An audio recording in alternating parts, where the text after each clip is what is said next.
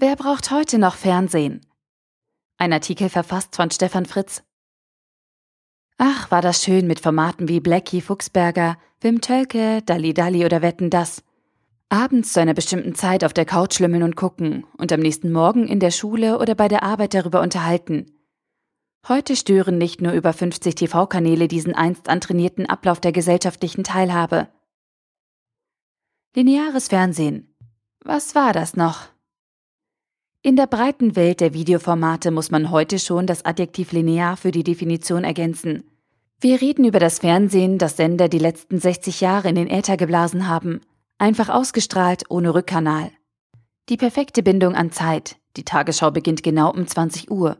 Ort, das heimische Wohnzimmer und Gerät, eben den Fernseher. Ganz Verwegene hatten einen weiteren Fernseher im Schlafzimmer oder gar im Kinderzimmer. Heute kann man auf jedem Tablet oder Smartphone fernsehen. Apps und Dienste wie Zatu oder Magin heben den Ortsbezug und die Gerätebindung auf.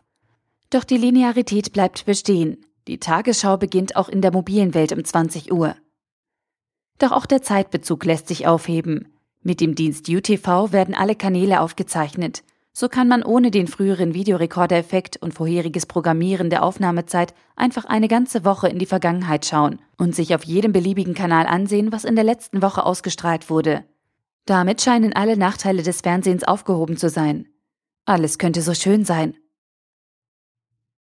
Kabelnetzbetreiber und Internetprovider. Früher gab es Fernsehen mal über Sendeanlagen und man benötigte Antennen auf dem Dach.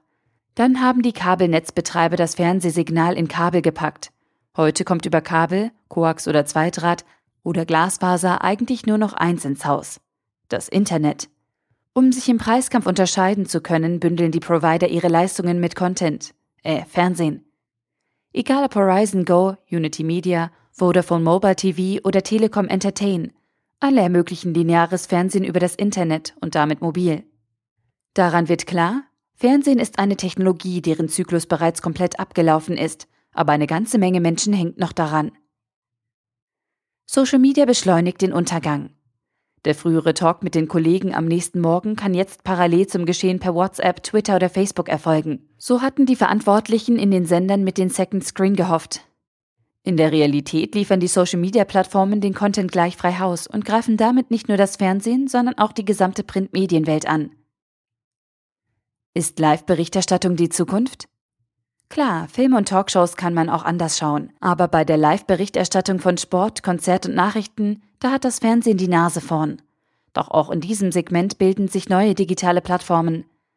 Sport 1 hat gerade mit einem Football eine App herausgebracht, in der man Content zu Live-Ereignissen sehen und mit Freunden und Gleichgesinnten darüber diskutieren kann. Entwickelt wurde die Apps übrigens in Aachen. In Berlin tüftelt das Startup Idagio im Bereich der klassischen Musik an einem ähnlichen Konzept.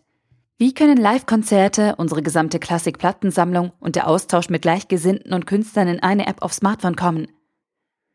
Auch die Nachrichten-Live-Schaltung wird mit Unterstützung von deutscher Technologie einen Dämpfer bekommen.